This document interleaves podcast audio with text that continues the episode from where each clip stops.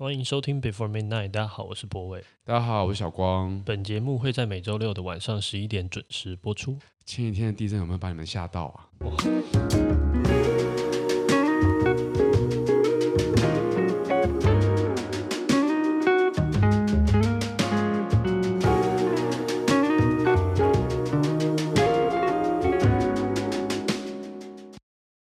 节目还是由来客赞助播出，感谢赞助。做了这么久的 Podcast，终于有机会回本了。哎，你有没有发现这几年不知道为什么都没有什么台风，然后好像每次要来，最后就巧妙的避开了。哦，好像是这样哎。而且上次放台风假已经好久以前了。我特别提台风的原因，是因为我小时候只要是台风假，我们家是可以合法吃一碗泡面的。哎，我们家也是这样子哦。对啊，所以其实我小时候很期待台风，除了放假之外，就是可以吃泡面。而且不知道为什么台风天可以有这个福利哈，是因为不能出门买菜的原因吗？对啊，我觉得算是一个风雨之夜的小慰藉吧。但通常台风那天都会放晴。对，听一下音乐，稍作放松，休息一下，享受这一刻，来一个。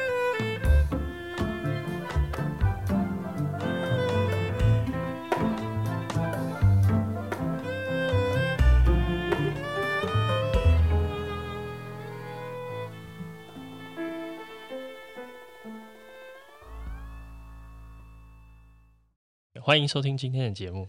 最近真的是各种灾情不断哦，就好可怕。对，我们昨天录的时候录到一半大地震。对啊，所以我们就重新录了一次，因为我吓死了，吓到录不出来了。哦，真真的很，我觉得它是继九二一之后最大的吧。你觉得你？我我我自己感觉上是，而且我现在还在别人家，我觉得这件事好可怕哦。你是你想你怕克死他想？对，我 对我想说不要这样，我好希望我在我的床上。哦，所以你想要死在床上啊？呃，这是我的其中一个小小的梦想。为什么是死在床上？最舒服跟最安心的地方。哦，所以你接受安乐死？我接受，哎，嗯嗯，而且那应该算是我的人生目标之一吧。啊，就希望在那以后那个时候是一个很健康、合法、很棒的状态了。哦，好了，我们之后再讨论这个。我觉得安乐死也蛮值得聊的。对啊，嗯，人的生命选择权。嗯，好，跟大家讲一些呃最近的 update，就是那个我们十二月三十号的场地可能在换地方。嗯，我本来以为说不会有人在在意这件事，没想到有好几个人问说，哎、欸，据说你们要在那边办活动。对，但是我们发现那个活动它有一定的门槛。对，门槛是来自于 Coco。我们天真了，我们天真了。对，对，不过我们在想看有没有办法找到其他地方能够解的、嗯对。对啊，所以啊，再等我们一下消息。对对对，我们还在探望中。对对对，如果。如果没有，就都没有当这回事。好像放羊的小孩，没有。我们上礼拜也这样讲。我们在努力了，我们也希望可以达成。对啊，嗯，因为我想说最后一集嘛，就有一个可以有一个地方收尾，跟大家见个面这样子。对啊，而且听的人就会知道说，哇，那是在一个有环境的地方，感觉好像蛮浪漫的。嗯，哦，然后上一集我们收到很多呃，希望我们呃继续录下去的那个讯息。嗯，但呃也很谢谢大家的来信啊，然后或者是你你们有留言的方式，呃，但是我只想要讲，就是我不希望让大家觉得我们在情绪勒索大家，我们也在讨拍哦，对，我没有在想要跟大家说我们有可能会要不录，应该说录与不录，我们都会很认真的，顺其自然，对，我们都会很认真的决定，对对，然后也不会是呃，应该说。啊，就是没有要情绪勒索大家的意思，就是这样。我连就是这样，就是平常生活中碰到我朋友在听我的 podcast 都会看我就说，好了，你不要再吵了，我不要这样子，搞得好像什么。对，对，对，嗯，我觉我觉得这这这个这两件事啦，对啊，嗯，好，那就今天我们其实想要聊的一个感觉是归属感。那这题其实这题目我很早就写写下来，可是我有点忘记那时候具体的背景跟原因。嗯，那时候有讲了好几个情绪，是乡愁啊，还有对这种人想象的时候。我觉得乡愁其实蛮浪漫的。嗯，我我我讲一个乡愁的事情，就是林宥嘉有一首歌叫做那个呃唐人街吧，啊、唐人街。哦、你你知你知道这首吗？啊，知道知道。你念哦，我是呃，反正他说踏破铁鞋，嗯、呃，他在讲很多。中国意象的东西啊，就是扬脸，呃，好像是扬州炒饭还是什么的，但我有点想，我、嗯、你现在突然 cue 我，我就想不起来。嗯嗯嗯嗯。但是呃，没关系，大家可以自己去查。对对对，我知道。我的意思，我的意思是说，那首歌是我在英国伦敦玩的时候突然真的有听懂它的感觉，就是因为它它是一首乡愁的歌，对我觉得那个时候的感觉就蛮强烈，嗯，那才意识到那个归属的这件事情对人来说多重要。你在英国伦敦的时候在读书还是在玩？我觉得交换学生的时候，名义是去读书，但是事实上都在玩。哦，嗯，嗯，因为我们刚好就是在节目开始前有聊到一件事，就是说出国的时候，你知道要回家，那那种心情还像还像乡愁嘛？应该比较不一样吧？对，可是我那是回不去的时候才会有的。可我那个时候确实会待很久啊，就是他，嗯，呃，应该说，如果你去出去玩的话，可能在几个礼拜。最多顶多一个月，对，最多一个月。暑假有钱一点就玩久一点，嗯、但是就是就是那个时间是，呃，可以你看得到结束嘛？就是你从第一天都是看得到结束。嗯，嗯那去我觉得去去当交换学生就是会有那种半年啊，嗯、或者甚至有些人是一年的。嗯，我觉得那个感受就会更像在生活，不是去旅游。就你得把你住的地方当成你的算是一个小窝，对，你会添购很多。你得洗碗，对对对，哦，好，洗碗是一个，还有洗衣服，对对对，洗碗是一个分水岭，对。如果出去玩是没有洗碗这件事情的，对，没错，洗碗很好，洗碗是分水岭，对。我觉得长越大会有越越来越种，嗯，就那个成家的感觉其实是越来越明显的，嗯。你你小时候大概什么时候离开家里？我其实大一出来就是搬出来住了，所以大概十八、十九岁的时候，我也差不多。那一搬出来住到就到现在了。嗯，所以你你看你这样，我们这样离家也大概都都已经十五年以上了。对对啊，因为我也是我是从我我大学念那个交大嘛，所以交大在新竹，所以我必然得。对，这是一个很好的离家的理由。你那时候应该很少回家吧？如果去外县市。对，我那时候蛮少回家的。对，我应该说，我其实不知道什么叫少啦，因为有些人可能住的回家一次啊，弄的，或一学期回家一次，或一个月一次。我我其实也没有真正在计算。然后我觉得我不是那种会，因为有些朋友是那个每个礼拜都会回家，你知道，周末他们就会搭车回去。对对对对，或者是他可能会觉得台北有一些他更想要参加的活动吧，我不知道。我也不算哈，我不我不不确定这件事情是算不算长，但是我确实没有那么爱回家。哦，我觉得周如果周末可以让我在宿舍打两天电动也是蛮爽。你那时候是宿舍哦，哦哇，宿舍你待得住啊，很好，是不是？不是，那那个是你说交大的宿舍升级这件事情，完全在离开我离开学校之后才发生的，我没有 enjoy 到任何一哪哪一 part 都没有。所以你那个时候宿舍还是一般的宿舍？对，呃，对，而且很旧啊，我那时候男子宿舍，我光想就觉得发毛。没有，可是男子宿舍有男子宿舍有一个直男的快乐，你你不会懂的，真的啦，就是我们会有自己的文化嘛，然后自己的呃，可能。清洁整齐上面不会那么优秀，很容易过敏啊。很多动物跟那种动物系有在的话就更可怕了。但是就是有很多很多男生的那种娱乐。可是放假大家都不在啊，你不是就孤独一个人？哦，我其实超喜欢这样，就是交大唱空城的时候，我其实还比较喜欢那时候交大。哇，整个学校都是你的。对，然后就跟台北有时候过年大家会台北变空城的时候，你知道那个时候吗？就比如说，因为我都是南部回南部都很热闹啊。你都你过年都回南部？对啊，有时候你会晚一点回去嘛？有没有可能？呃，不一定。我真的，我我我都有听说这个状况，但我还真的没有实际亲眼见到台北街头所谓冷清清的样子过。就是大概大年初一、初二，有时候我们会晚一点点回我妈的娘家，嗯、就是小时候啊。这呃，最近可能就是呃，最近因为奶奶过世，嗯、所以我们会可能会比较少回去。就应该说。除夕，除夕原则上都还在待在台北，嗯，但是那个呃，我外公过世啊，做错了，然后再加上一些家里的一些变化，我觉得好像也没有那么像过去，大家会有一个讲好的时间一起回去，就是我妈那边，所以我们可能有机会在台北待久一点。然后我要讲的事情就是，我反而更 enjoy 这种初一或是大年夜的台北街头，因为真的大家都回去过年了，哦、嗯，大家都回去吃团圆饭了，啊，我们刚好在台北是呃我爸的。对，所以所以简单讲，就是台北会变成真的有点空城状况，就车很少，人很少，嗯、走在路上你不一定会就很冷清那种感觉。那那这种你所谓的你喜欢这种感觉，是详详细来说是什么感觉？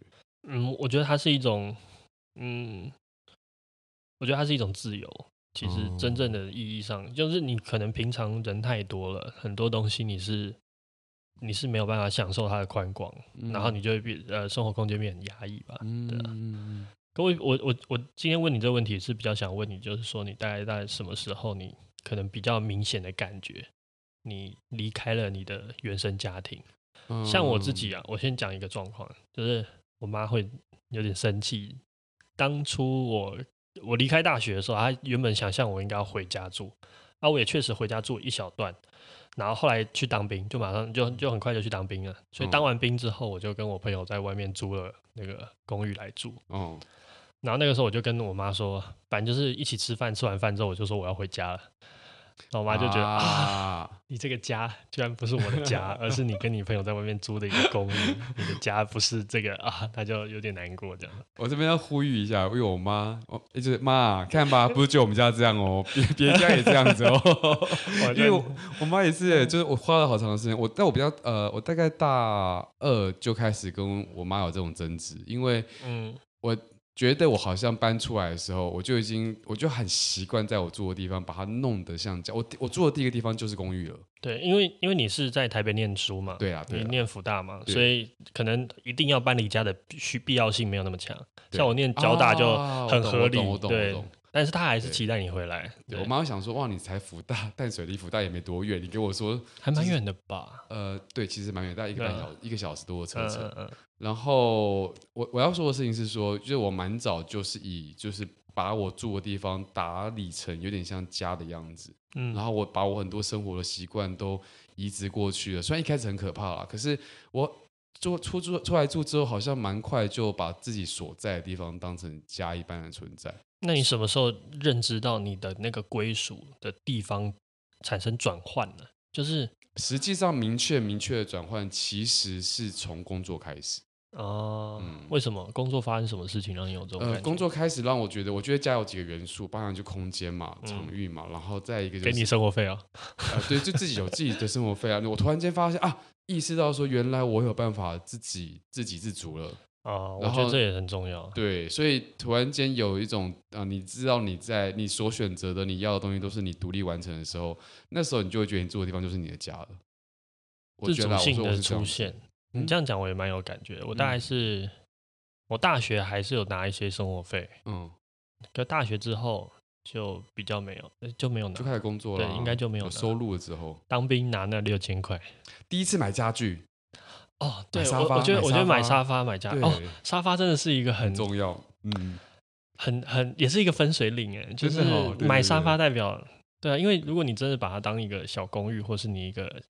技术易于的地方，就是有一个角落，你不会你不会买沙发的，对，you will never。然后，对啊，床都是必需品啊，桌子椅子都是必须，沙发真的是，沙发就是你把这边当一个。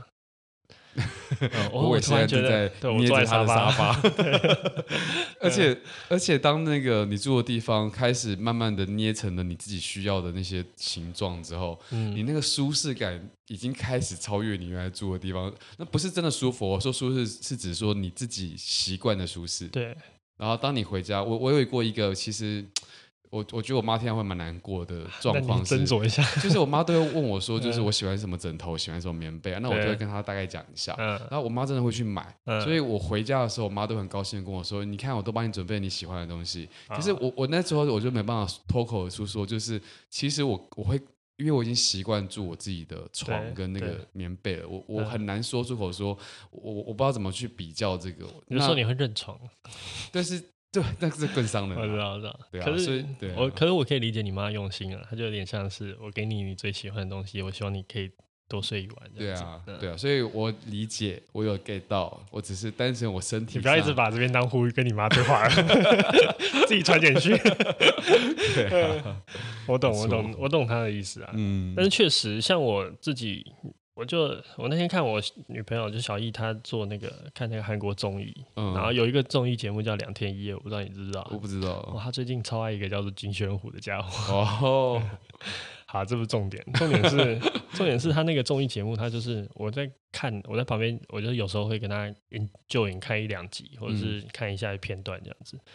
然后他那个节目录制的方式，就是每一每个礼拜都会播出一集。嗯，换句话说，他每个礼拜都要有两天一夜的时间在外面生活。然后我就光想象一下这样子的生活状态，我就觉得我不能接受。只是我我会很需要，就是我很不喜欢睡到别的地方。哦，就我也需要回到我现在自己家。对，哇，你不能去露营呢？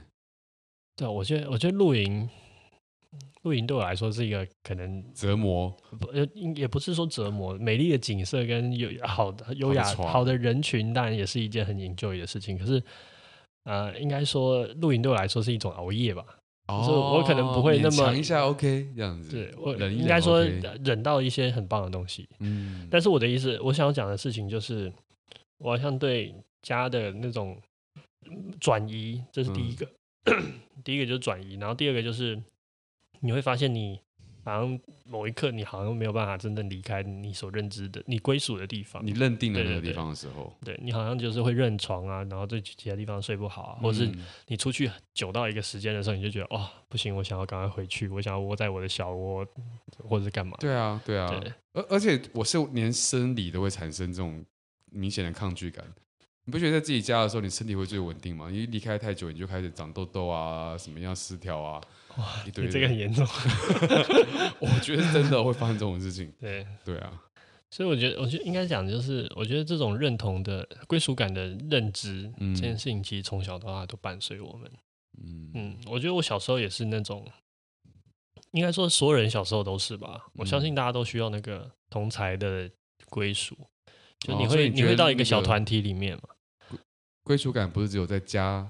这个议题上，对对对，我觉得这是人一辈子的课题吧。就是每一刻你都会需要有一个地方是你的 belonging。嗯，对，我觉得这是你，你看那个马克马斯洛的生存理论，爱与归属感。对，对所以我觉得这件事情很有趣，就是譬如说小时候你会需要你分配在某一个团体里面，然后那个团体里面有你可能最好的朋友，然后你们呃老师分组的时候你们会分到同一组，对，毕业旅行的时候你会跟这群人一起出去玩。然后我觉得这样子的团体就是，我怎么讲，就是很我我觉得是一个小舒适的同温层啊。对，可是它也是它是一个小时候非常重要的一部分。应该说，它甚至可以变成是你，比如说，如果你只有国小或是国中这种比较年纪比较小的阶段的时候，它可能是你全部的世界。对对，我觉得这件事情是很很大的一个部分。嗯嗯嗯。你有印象你小时候是分在什么团体里面吗？我 我的团体就是很明确，都是就是一群就是比较爱读书的人啊，就是哎，我说我说比较爱读书的是说他们比较花比较多时间在看书，然后呃比较不就不会去运动课、体育课都会看书啦。那我小时候跟你同班，我们真的玩不到一块。真哎，你你不会哦，你不是那种？当然不是啊，我体育课一定打球啊。哦，你不会？那你们没有那个吗？读书会的那种那那一组？我们就是画，就是会画画。我不知道有没有那一组，啊、但我一定不是那一组。我中午都会去，我们都有一群是会去练习水彩素描的，就是美术班类型的那种了。讲白就这种。哦、嗯，嗯，那确实啊，如果我们 小时候遇到玩不到一块的，对，确实不是。我爱念，我念书也不是小时候开始的。哦，对，我那时候念书也只是念，我们大家都是念一些就是什么《汤姆历险记》啊、马克吐温啊那种啊，嗯、大众文学了。嗯哦，就是大家，但是大家会一起读这样子，还有看漫画哦。你们功课这么好来看漫画？没有，这个跟功课好不好没有关系。他就是我好知道，他可能就是宅宅宅取向哦。那你会觉得，譬如说，像我知道你体育不好，嗯，对，你会觉得你体育课课特别不舒服？哦，超痛苦的。我每次都觉得体育课能够。你体育课在具体在干嘛？你说我吗？我当然就是老师要我做，要我上课，我还是乖乖上课啊。嗯，但是就是勉很勉强这样。然后，如果你会躲在树荫底下吗？我当然会啊。哦，对，那我大概能够躲就躲。对，嗯，你就小时候一群人躲在树荫底下的其中一个，没错，不能躲就是想办法做找到轻松那一组。哦，你知道打篮球分很多队，我知道，知道，最强的大家肉体碰撞的几率，宁为鸡首不为牛后，在那边就可以找到归属感了。嗯。我觉得这真的是小时候，小时候像我，我想讲什么，就是，呃，我觉得我小时候并不是一个那么明确知道我应该要归属什么团体的人。嗯，呃，具体来说，就是我我觉得哪群朋友我都觉得还 OK。嗯，然后我我觉得我好像也有很有很强的适应能力去成为那个群体里面的一部分。就是譬如说，这一个群体是爱打篮球的，我也不是不能打。虽然我也不是说打的最好，或者群体是爱打电动的，我也是可以打，但是也不是说打的最好。但是就是好像对我来说，我也没有找到很明确到底是如果顺着我的性格，我应该要去哪一个群体？是哦，所以你没有，我，我一直在适应别人的群体。对哦，我觉得这件事情对我来说是很到什么时候都是，至少我觉得到高国高中吧，高中可能好一些。辩论社之后就不是，对，辩论社有另外一个路路子嘛，嗯、对，所以可能应该具体讲，可能就是到辩论社之前吧，我在想。哦，对。就你比较在意你有没有融入，大于你自己要什么。哦，哇，那我真的是完全反过来，就是我我比较在意我要我我那时候比较在意我要什么了。可是缺点就是你可能在体育课的时候很不知所措。对啊，对啊，对啊，或者是在某一些时刻你会感到孤独。其实蛮多时刻的，而且回想起来，我觉得我国小、国中到高中。我好像始终都觉得我就是孤独的，我那个孤独感很强烈。老师，就是你觉得你那个孤独感的根源是什么？是很多啊，当然包含了就是像我，像我的性别认同，这是一个最核心的嘛。那其他的话就是我的兴趣实在太怪了，跟一般人又格格不入。就当他都在聊蔡依林，都在聊这些这种的类型的歌手的时候，我一个人听一些他们根本看不懂的东西。然后我在又喜欢看书，书呆子，就是就是整个我整个人的那个设定就会变得。跟大家是属于格格不入的状态，嗯啊，那我我偏偏又没有办法避呃，我就很享受啊，我自得其乐这的很严重，嗯、所以就也没有想要离开这个状态。所以很有趣啊，就是你小时候你很愿意做你喜欢做的事情，找你爱看的书，做你听你爱听的歌，哦、可是相对的你在很多时刻你觉得孤独。对，我觉得很孤独，因为没有人跟我分享。然后在我的情况，就是我会去成为很多不同群体里面的人，但是我并没有觉得那是真正属于我的。但我不会觉得孤独，跟我的 benefit 是我在这一刻我可以拥有很多朋友，嗯，下课有很多伙伴，哦，但是我可以真的做到，就是呃，在那个当下是不孤独的。但是可能你在回头看的时候，你会觉得我不知道我自己是什么样子的人。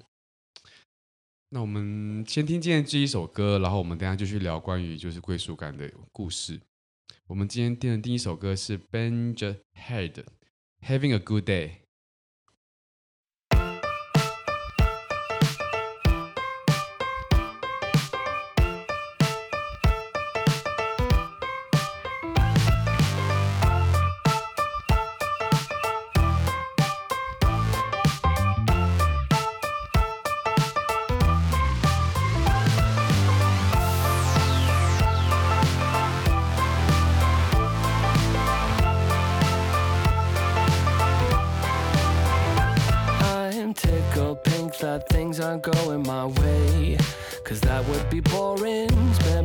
I on cheese and champagne. What a wonderful morning. Never mind, she declined to the first date. It was only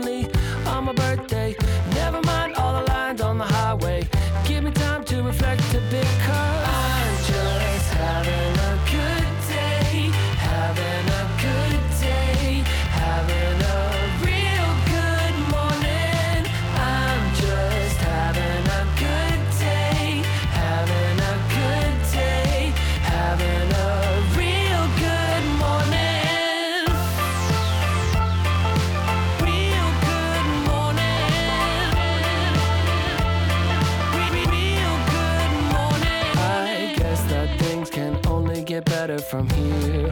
But sometimes I wonder, I might have met the love of my life.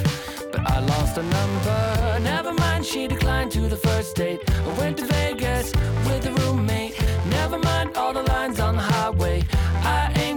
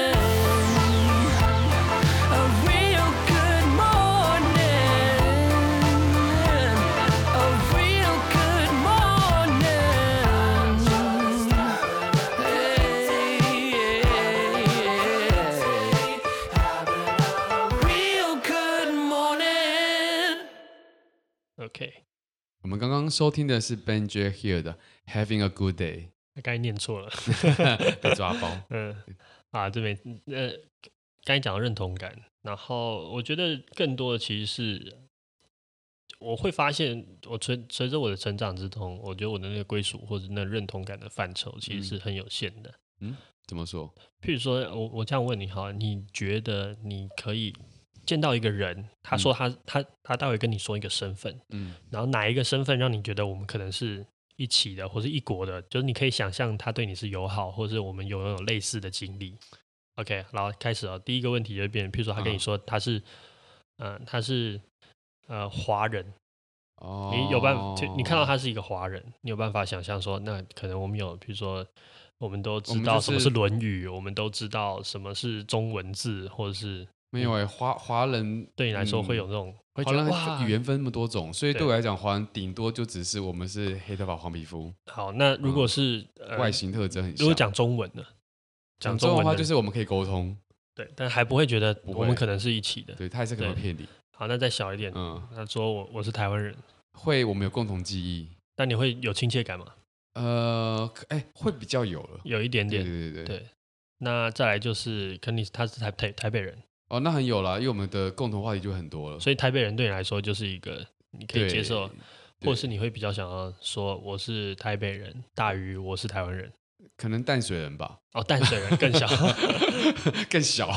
对，所以你只有一个行政区，行政区而已。对，我觉得这很有趣，就是其实每一个人的那个认同的范围也是很有限的。像我自己啊，我之前在那个。郑丽君那一集有说嘛，嗯、我自己的范畴其实是到天母人。哦，那你也是行政区啊？没有，天母不是行政区。为什么是？是林区才是行政区。天母比行政区更更小。更小哦。对。我知道这个可能有那种天龙、啊、天，天龙人的嫌疑，嗯、但是我想要讲的事情其实是，就是我需要它这么小，因为我才能想象住在这边的人跟我有类似的生活状态。比方说早餐会知道去哪一家吃，或者是我们都知道呃天母棒球场。就看去里面看过球，啊、或是我们知道哪边有水管路步道，嗯、就是我可以想象这些东西可能会发生在这样子的，就是我呃这群人跟我有足够的类似的可能，我才会有归属感的产生。明英不是很喜欢玩这个，就是哪一区人才会知道的事情。哦，对对对，我觉得它多多少少是一种，嗯、可是可是对我来说，譬如说像台湾或者是再大一点的这种。嗯，就更不用讲中华文化这种东西，对我来说其实都会有点陌生。你小时候读那个中国历史的时候，会想说这待会看我什么事啊？啊、呃，对对，我知道，我我懂你的意思，就是可能对你来说不相干。嗯嗯、呃，但但是我觉得其实像之前，你还记得郑丽君叫我去行教嘛？对啊，对我我觉得多多少少其实是增强你对这个群体的一种认知。啊、当你有办法认知到他们的时候，你才会有办法产生跟它的连接。嗯，然后你才会对这片土地有足够的归属感。嗯嗯嗯，嗯。可我觉得这件事情很好玩，就是，嗯，其实，嗯，其实你很难想象说到底，嗯，这些人跟你想的到底是多么类似的，就是你其实无法判断。嗯、对啊，你价值观都不一样，你无法理解。嗯，但是你会有一种莫名其妙的一种状况是。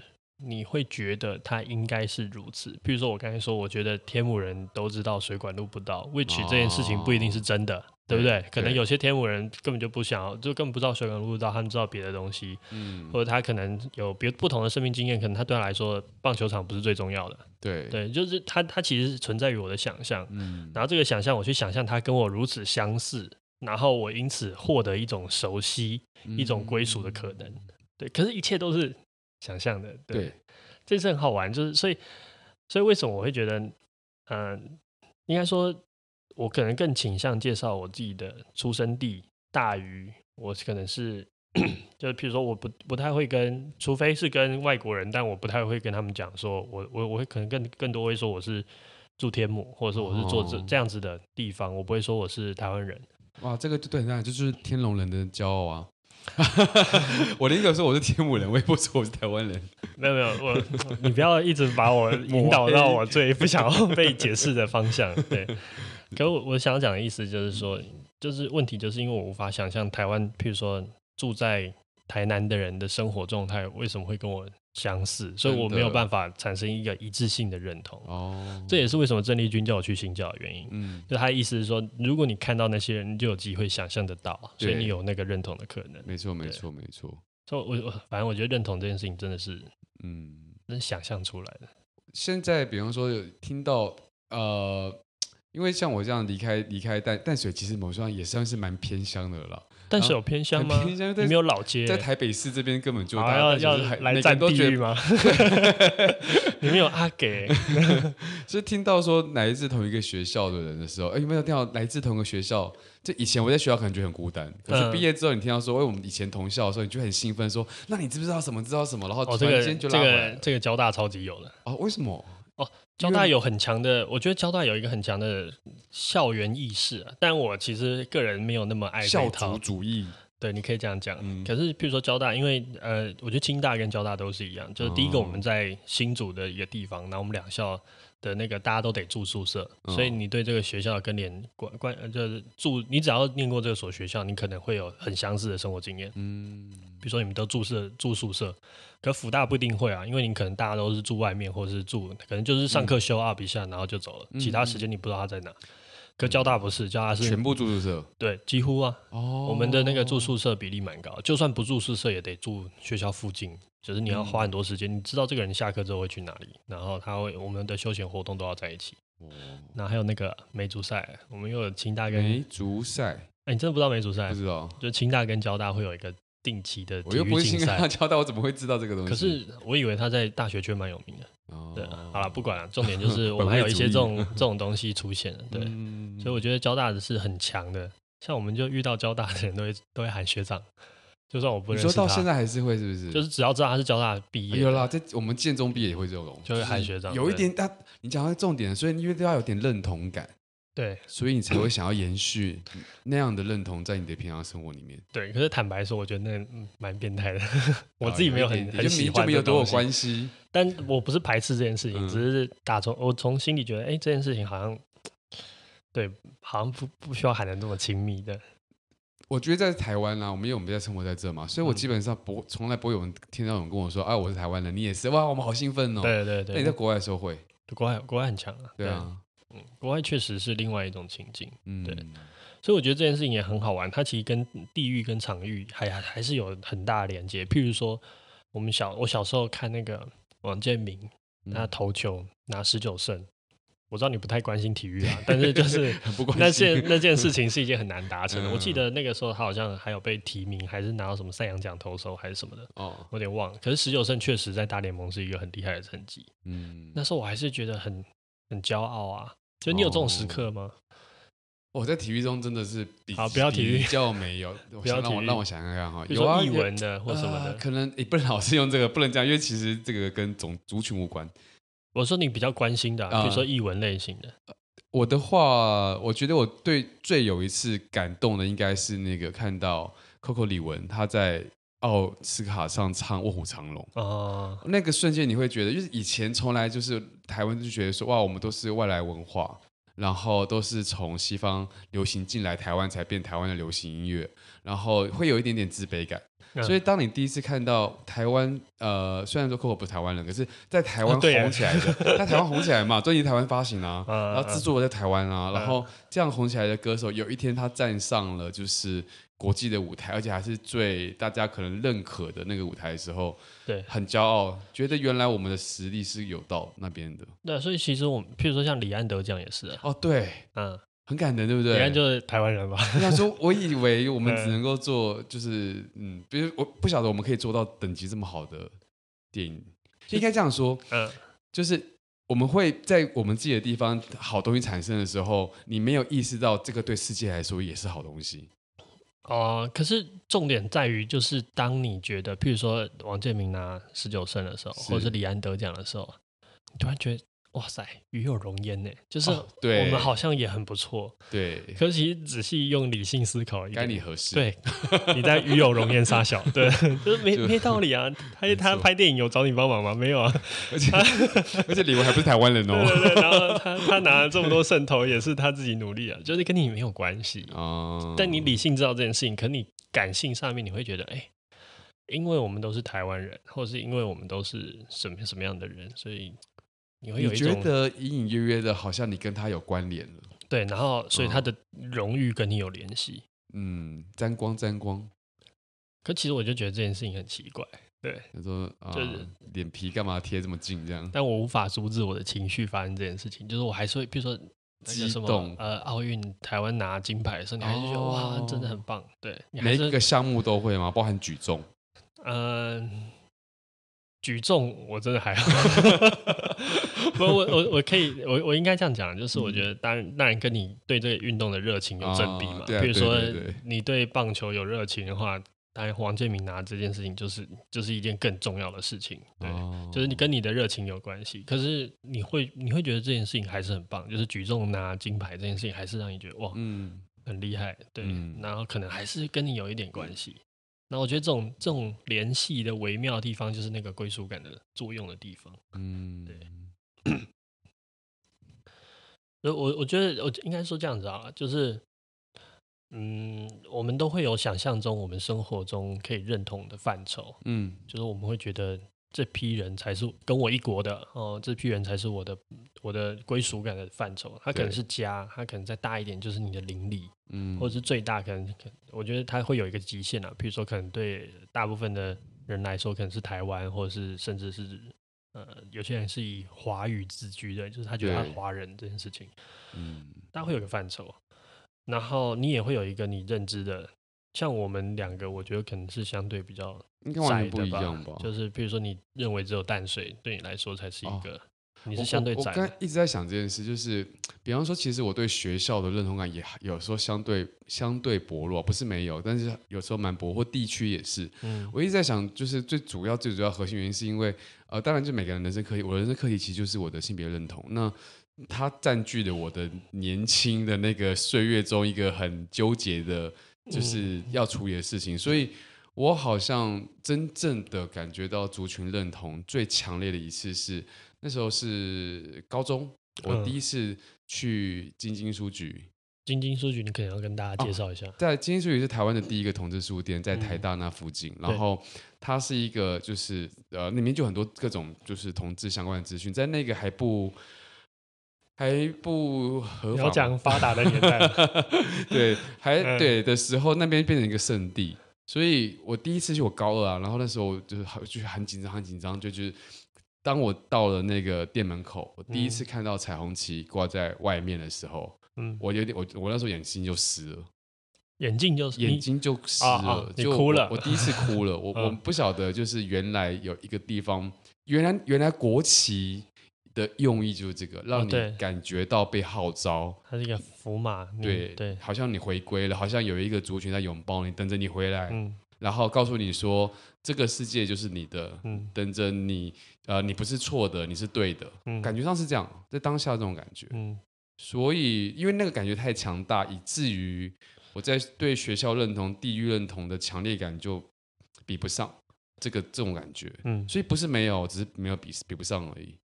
应该说，对你来说，那个时候同志这个身份占据我的，对，你是不是淡水人，或者你是不是建中生，这件事情更重要。对啊，对对，没错。嗯，那所以你等于是在你刚才说你小时候都孤相对孤独嘛？对，你等于是在那个地方找到一群人，你觉得你可以建立你的归属感。没错，因为我们在这个录这一集之前，我有跟你聊到说，呃，我对于地方、地区或者是领地式的认同感很薄弱，因为我一直呃，我我因为我是以以性别认同为为主导，那我会觉得全世界当有跟我一样的，我都会觉得我跟他同一国的，我就比较变成一种，我会觉得就是这个就是我我自己个人的区分法了，我反而对国族的感觉没有那么强烈。嗯。嗯，对啊。我理解，就是就是有点像是对你来说，你最重要的自我认同，对，并不建立在国家这件事情上面，对，嗯。嗯，对啊，所以你那个时候后来找到，我我觉得对你来说应该是一个很重要的一件人生重要的一个里程碑吧，没错，对，你找到一群人可以，嗯，比较拥抱你的身份状态，是啊，对，嗯。嗯。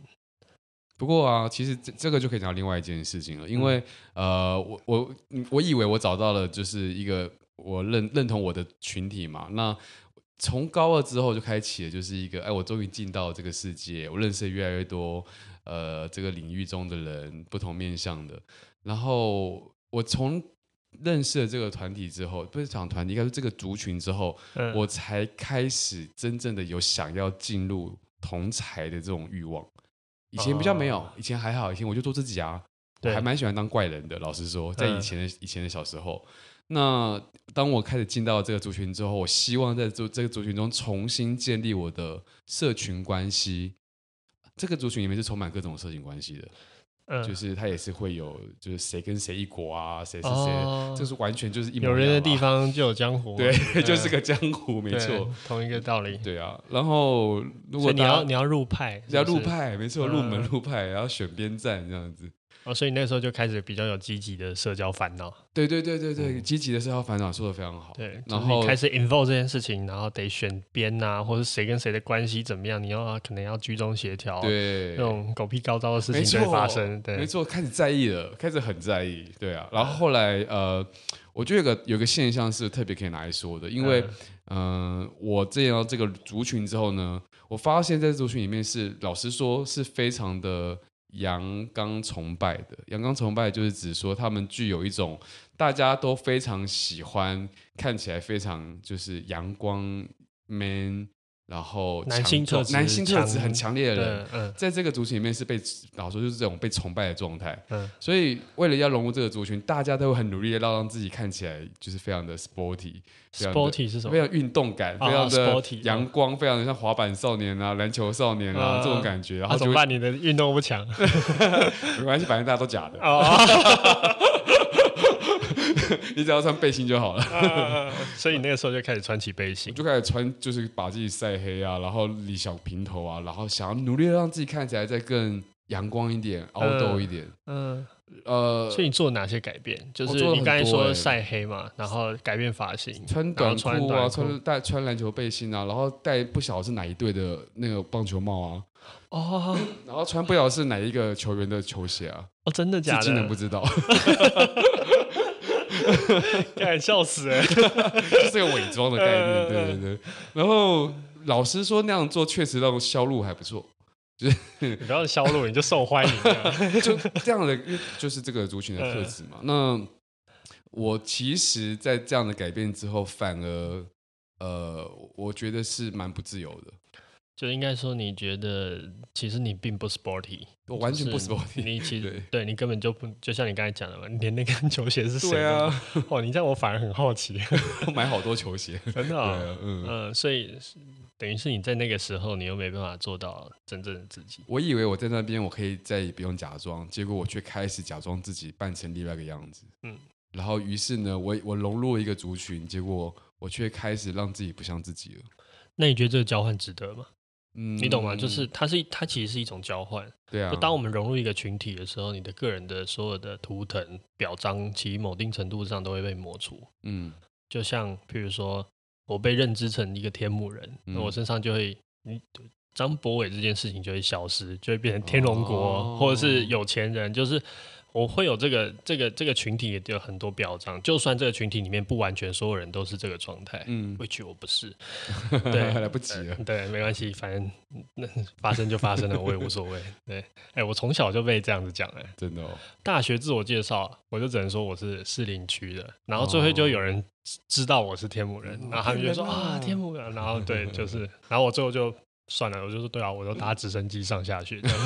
索性索性讲索性就讲到最大张。对，反正嗯，好，我想讲的事情就是这这很这是一个很常见的交换。嗯，就我们透过融入群体的时候，其实某定程度你要失去一种呃自我的呃样态，或者是一种独立性。对啊，对，因为你就是那一国的人，嗯，然后那一国有那一国的标签，比如说那呃在同志圈里面就是要 sporty。嗯，那你要符合那里面的审美偏好，或符合里面的那些价值体系，嗯，对啊。不过那是我那个年代了，我再再补充一下。哦，当然当然的，我当然会有新的发展，可他就交换别的东西嘛，就是还是有别的规则。但是我想问你的事情是，对那个时候的你来说，有那个归属感，是不是比你做自己更重要一点？没错，完全是。所以其实是交换是值得的。对，就 even 这样子，你还还是得再做那个交换，就是从头来过，有时光机，你还是得做这件事情。没错，因为你那时候太需要被认同，你那个身份是正确的，大于你真的是谁。对啊，对啊，所以其实我觉得换个衣服真的还好。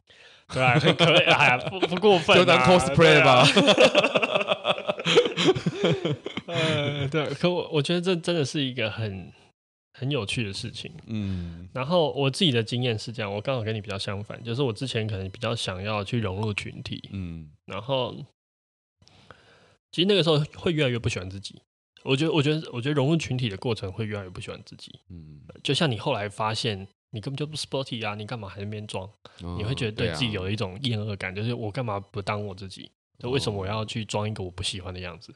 嗯，但你有到装，你有你有这种感受过？我觉得是，譬如说我需要我需要在一些场合笑，那其实我觉得不好笑。哦，哦，对对对对对，对不对？对，或者是你必须要在一些场合上附议一些人的意见，会去我可能觉得没有那么 care。甚至我不一定有完全认同他的想法，哦、对，我觉得这都是可能的。嗯，所以我觉得，我觉得融入族群的时候，融入太久，或是如果那个族群是你不太喜欢的族群的话，其实那个负面的效应也是会排山倒海。会觉得出去很辛苦、很累吧，对，对不对？所以对我来说，比较大的呃认同感的转折，其实是在于我那个时候去交换学生的时候。嗯，那交换学生提供一个很有趣的情境，就第一个，你去那边一定是。你必须是最不一样的，因为你去一个都是荷兰人的国家，你当然不会是荷兰人，你也不可能变成荷兰人，所以你的孤独合理也合法。哦，对，你的不一样合理合法，或者是你只能维持不一样，然后你要融入他们也不容易啊。你你英文也不是说的顶好，或者是你也没有办法理解他们的文化生活习惯，也不是说你想融入就能融入。嗯，所以反而在那个时刻，我我经历到一种人生最孤独但是却合理的状态。就是有时候你的孤独，你会 judge 自己，会说啊，我是不是有问题啊？对，我被排挤了，或是我是不是一个糟糕的人？大家不愿意跟我来往。嗯，但是在那个时刻，你其实是一个更合理的状态，就是啊，我就是我就是一个外人呐，我就是一个外国人。我在那边的一切，我的吃法，我的穿着，就是理所当然的要不一样。嗯，对。那我觉得，反而在那个时刻，我觉得得到一种很纯粹的自由，因为我可以成为任何我想成为的样子，因为他们没有任何一个群体是适合我的。我问你哦，你是先因为这个孤独感而诱发你觉得哇好自由，还是你有自由了之后才发现原来自由是孤独的？我说那种那个顺序，还是同时感受到？我觉得互为因果，对，就同时，嗯、就是这件事情是你会在某一刻会觉得哇，怎么大家讲的我都听不懂。就是，呃，我记得我之前写过一小段，反正我的大意就是说，我发现所有人讲出来的话，我因为他们讲荷兰文嘛，嗯嗯，啊，当然，呃，他们的沟通会用他们的国家的语言，那所以他们在沟通的时候，你是完全不可能理解的嘛，就就是我英文再怎么好，也不可能突然就懂荷兰文，对啊。然后那个状况就会变成是，所有声音都像白被白白噪音，嗯。啊，然后听不懂，但是啊，他们还会带笑啊，带闹，对，然后你就像一个决然的旁观者，然后看这一切，然后你要做什么事情，不会有人理你，也不会有人管你，嗯、因为他们也不想理你，也不想管你，对，你是决然的孤独，但是那一刻你就知道你可以做任何你想做的事情，比如说我可以去煮一餐我最想要吃的东西，用我自己觉得最爽的方式煮。这听起来很小，哦、但是它其实就是给你一种你没有规范，像譬如说，可能现在你觉得你必须要怎么做，嗯、晚餐你的选择就这些这些，嗯，可那个时候你就是，譬如说他们用一些呃我你也没见过的料理，嗯、那你就把它 mix 在一起吃，反正没人管着你，所以那一刻其实是一种很纯然的自由，而且我真的超级喜欢那种精神状态，就是。嗯我有时候在台北的街头，就很偶然的，我会触发那种精神状态。可能我在一个我不认知的街角，或者在某一刻的时刻的那个建筑的状态和人群的状态，我不认得。所以我会得到一种疏离感，或者得到一种陌生感，然后那种陌生感来触发我一种很强大的自由的那种快乐。哦，对，我觉得啊、哦，如果这个东西做成药的话，我一定会买。孤独药，对我，我觉得，我觉得它是一对孤独就是自由的一种。可是那是你领悟到一个蛮有趣的境界。我觉得蛮多我同同学出国留学，他们被都被这孤独打败了。哦，都好想家，好想家，他们太怀念那种回到族群中的那个样子。可能就是因为我的小时候的人生经验太在族群里了，而且它并不是全然是你完全要的。对，所以我觉得在那边得到一种解放。对，好，那我们来听我们今天的第二首歌。第二首歌是 Paper Planes 的 Aerophiles。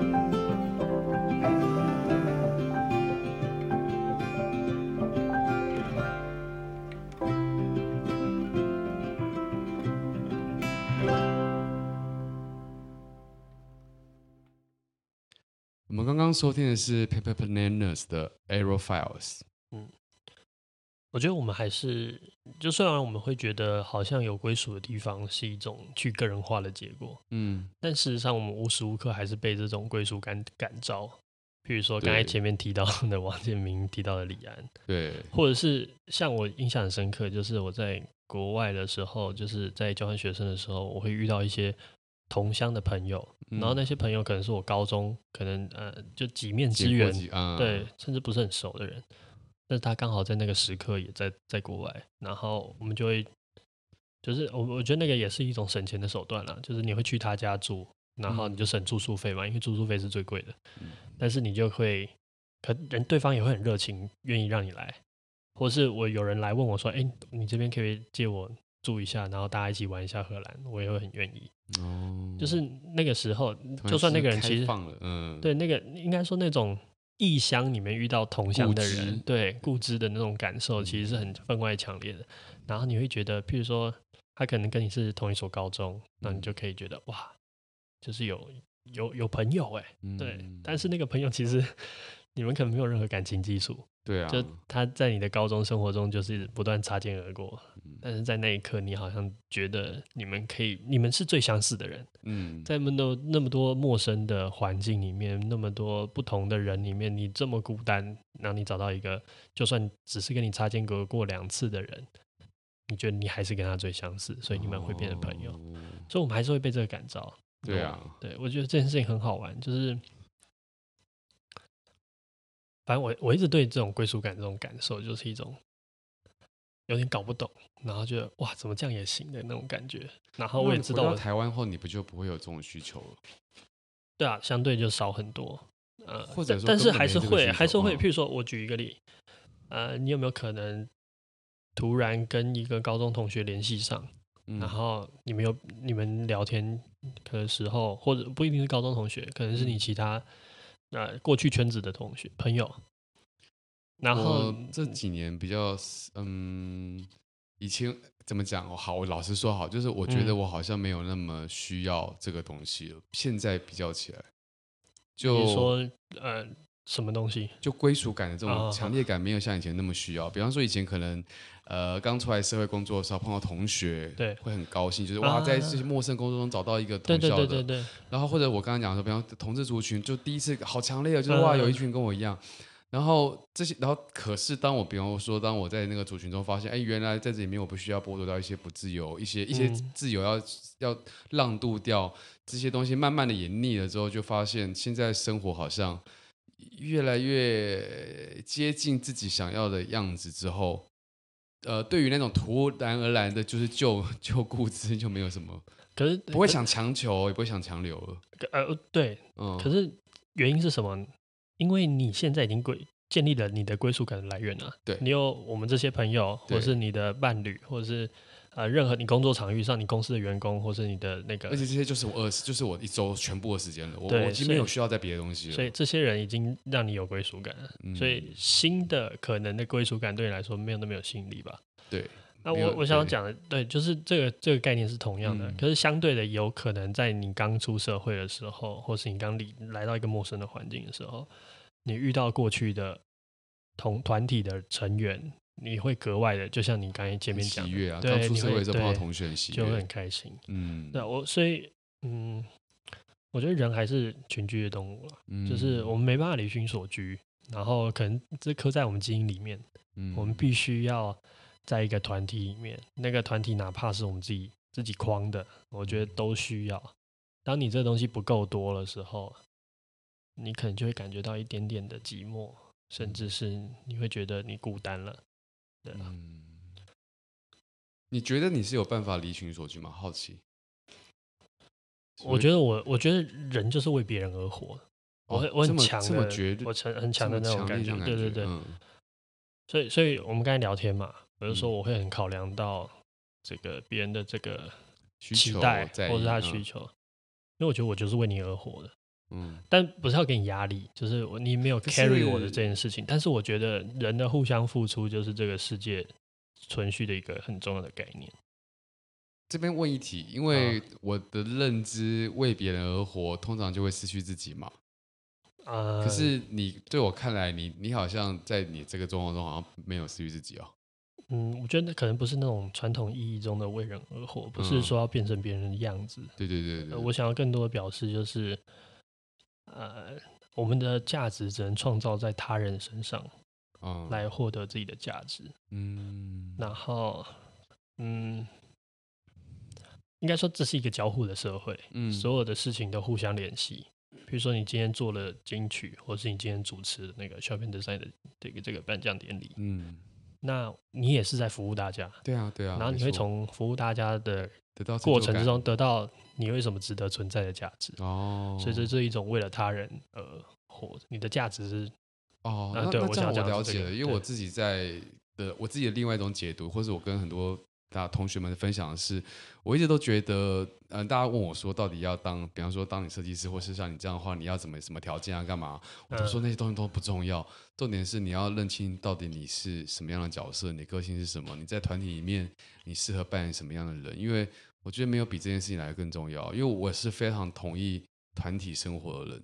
但我觉得在团体中，如果你为了要勉强自己扮演一个另外一个角色，嗯，太痛苦了，而且你要去学别人做你自己不擅长的事，也没有必要。所以这个讲法很想法很正向，就是我会觉得要挖掘到自己的优势，然后把优势放在团体里面，让它成为一个帮助的力量。那这个团体自然就会，你自然在里面就比较开心。因为你会成为在团体中，你用自己的方法成为有助力的样子。我觉得你这样子的人就是要建立自己的团体啊哦，你就是有是哦，你你会你有你想象的状态是好的，嗯，你也需要认同感，对对对对，所以你会建立这些，所以你一定开公司，你一定是个体户，从一开始你一定是自己接案，对啊，你不太可能去跟人家合作，在就。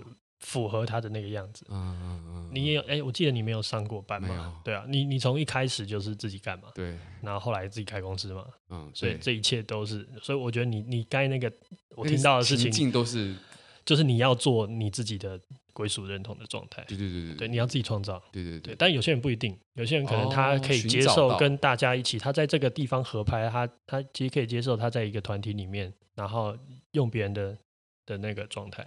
来去做，我觉得他也不一定是失去自己，或者是屈就，不一定是对，也不一定是这样子。他比较像是你的属，你对这件事情的要求属性。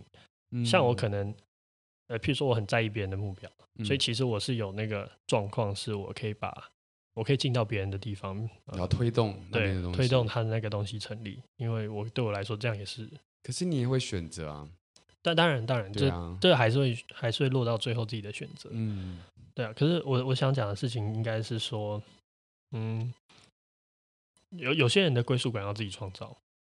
应该是这样，这样就是对你就是要自己非常自己找自己的归属感，然后那个归属感的长相可能还要一定的克制化。哦，我应该真的是蛮蛮多的，蛮克制化的，没角角很多。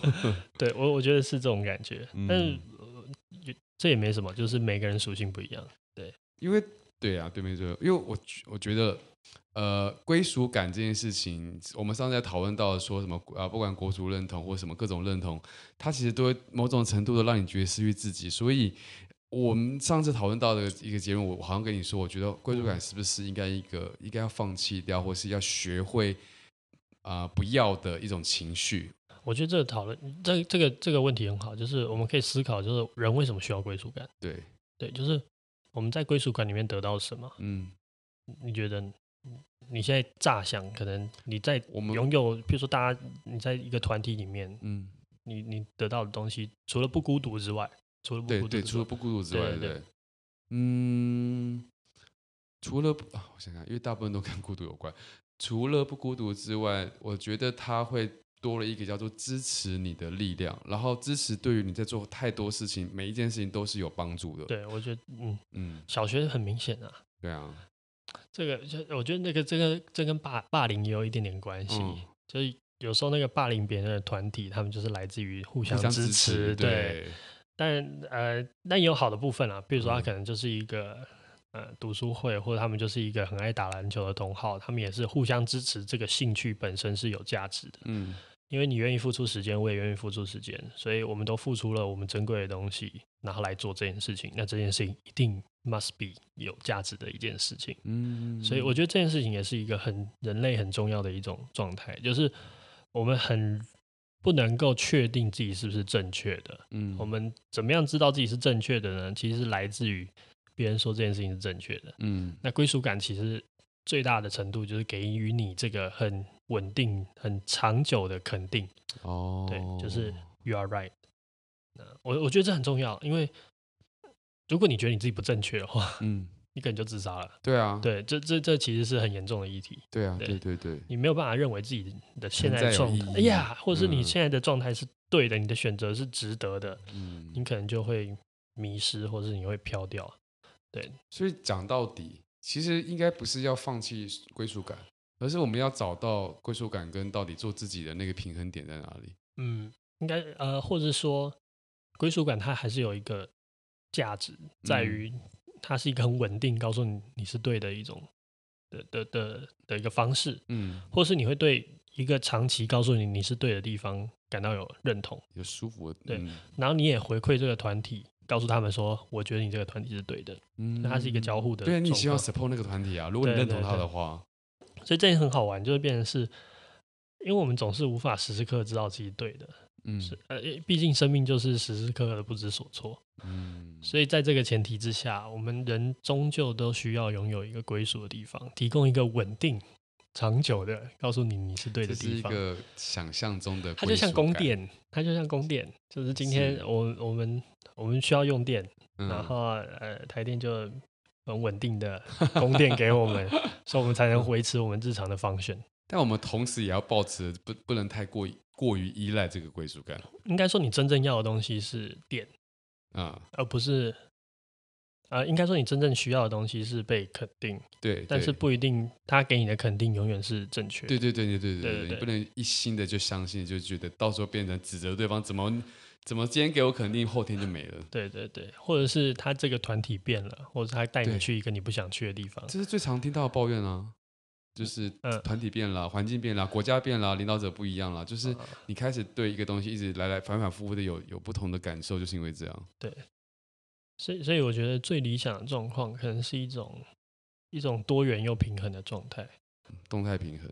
呃，可以这样说，就是可能对你来说，你这个人你必须要找到各种面向，比如说你是一个爱设计的人，嗯，然后也在意教育。嗯，那可能也会希望有一些某些有一些小癖好或者品味，嗯，那你会在不同的地方，你会得到归属感。比如说，你可能会有一群设计师的朋友，嗯、那他这群人当然也都是重视设计的，嗯、你就会在这边得到一种对设计这件事情追求的肯定。嗯，那接下来你可能又会在另外一个地方找到，比如说你的篮打篮球的朋友，那这些人都会很。精进自己的球技啊，或者想办法，嗯、那你会得到在篮球这个兴趣选择上的一种肯定。嗯，然后接下来你可能会在其他地方，比如说像我们喜欢煮菜，嗯，我们就会在某些场域里面找到一群爱煮菜的人。哦、那他们我们一起约吃饭的时候，我们也会觉得这个兴趣或者这个选择是值得追求的。这是一个分散风险法则吗？欸、有点这种感觉，尽量不要孤注一掷，特放在同一个篮子里。可是，可是这件事情除了分散风险之外，它也成就了你的一种独特性。嗯、你的个人的状态不会被抹灭，因为你是唯一爱设计又爱打篮球又爱煮菜的人。哦，就是你不会因为好像今天你为了要加入这个，呃呃，主菜的同好，你就是要丧失掉其他全部的东西。对对，你就你就不会啊，你就好像哎，这个时间打篮球不值得，我们去买菜吧。哦、我不知道这举例好不好，但是我想我想讲的就是，我觉得单一反而是。真正的问题，而不是拥有归属感。哎、欸，听起来很棒哎！如果有办法这样，老实说，那个前提还得要先懂自己，才有办法做到。对，嗯，所以拥有归属感，就是怎么样在拥有归属感的同时，你拥有保持自己的独特性。独特性，嗯、对，我觉得这才是可能大家需要思考的问题。嗯，对啊。比如说今天在听这个节目的人，你们就是有一群。你们有你们你们就是一群某一群人，虽然我也不知道你们 这群人长什么样。我感触很深的，因为上次有一个听众来跟我就是实际上面聊天，我就说，哎、欸，那你就是学设计嘛？他说没有没有，完全不学设计，他学的是完全不同的领域。然后我才意识到说，对，有点像讲的，像我之前在设计这个领域中，我碰到每一个人问我都是设计的问题。当我做这个 podcast 的时候，开始吸引到的是另外一组这个族群的人。嗯，那。我在这两个身上，我就看到了我自己可以分散的这个，或是你的更立体的状更立体的状态。你不只是一个设计师，你还有一些其他的面向也被别人看到。对啊，我觉得很舒服。嗯，我觉得这也是真的蛮重要的。嗯，我更觉得自己像一个完整的人，老实说。所以这就回到一个有趣的事情，嗯，就是小时候高中选社团的时候，大家都只能选一个，其实不对的。所以我根本觉得不该分类分组别，或者是你应该选很多个，你可以去下围棋，同时也是篮球社社员。对，我我超希望可以这种的。嗯，可是啊，反正这这也不是我真的要 argue 的点了。你们要做教育要推广的，要去想办法做到这件事。这不在我们处理范畴，抱歉。对啊，反正我觉得归属感这题是。啊，我觉得我觉得真的很很很很很有趣，嗯，就我我一直用这个词，嗯，但是就是因为我真的觉得这件事情太多可以玩玩的空间了，它有太多可能性，它有各种对接的可能，然后我们就是因为知道需要被肯定，所以我们又需要那样的群体，嗯，然后就像家一样，我们还是会。转移，像我们节目一开始，哦，对对对，你你也转移了，对啊，在你不知不觉中，我在建立自己的家，对，甚至我们可能没有办法说出哪一个 moment，嗯。嗯，我们就转移了我们的归属，完全没办法哎，我没我没办法讲出那么精准，真的真的不是，它就是慢慢的变成这个样子。我觉得它都是已经发生之后，我们才意识到，对。对，就譬如说某一刻你被提醒说，呃，譬如说你。我们跟我们妈妈的 argue，就是他他们会觉得，哎，你怎么不把这边当家？嗯，那你才知道原来我已经不把这边当家。就你讲了，我才发现。这句话好狠哦！就是真的，我觉得是他讲，我才真正有这种感觉。如果他不讲，我甚至可能不一定有这种感觉。嗯，有可能这种就是倒因为果的结的状态。对啊，嗯，我那时候都是跟我妈解释说，没有没有没有没有家，我住哪哪里就是家。哇，厉害！嗯，对啊。好了，这集大概就聊到这边吧。嗯嗯，我希望大家可以去，呃，就找到自己的更多面向。嗯，然后我们也明白归属感的重要，但同时我们必须找到一个平衡，不能让自己失去自己。嗯，其实我们在收到那些来信中啊，我觉得。像这样特质，我觉得像我这样特，就是我的成长烦恼中特一样的人很多哎，就是对于认同感、归属感，然后自我会，因为你对于这些东西有有有一些压力，或是有一些自我怀疑的时候，你会很容易一直在想，到底是不是应该要避免，或是要否定、要拒绝。其实我觉得今天这一集讲完后，我自己也蛮舒服的，因为就如我刚刚我本来跟你说是，是、嗯、我本来觉得我们应该要避免拥有归属感这种欲望，嗯，但现在听起来不会啊。其实我们只要能够正视我们身边的我们这个需求，你也正视自己不可能完全的不做自己，对。那其实这件事情就是找平衡点。这个这种想法，我觉得还蛮好玩的。嗯嗯嗯，它很难做到，但是它很重要。对，就不要一直老是叫大家做自己。哦，其实从众也有它的价值的。对，从众也有它的价值。大家不要太太太那个，觉得做自己是绝对正向的价值。没错，没错。因为你会知道，你某你你太做自己，你就必然的孤单。嗯。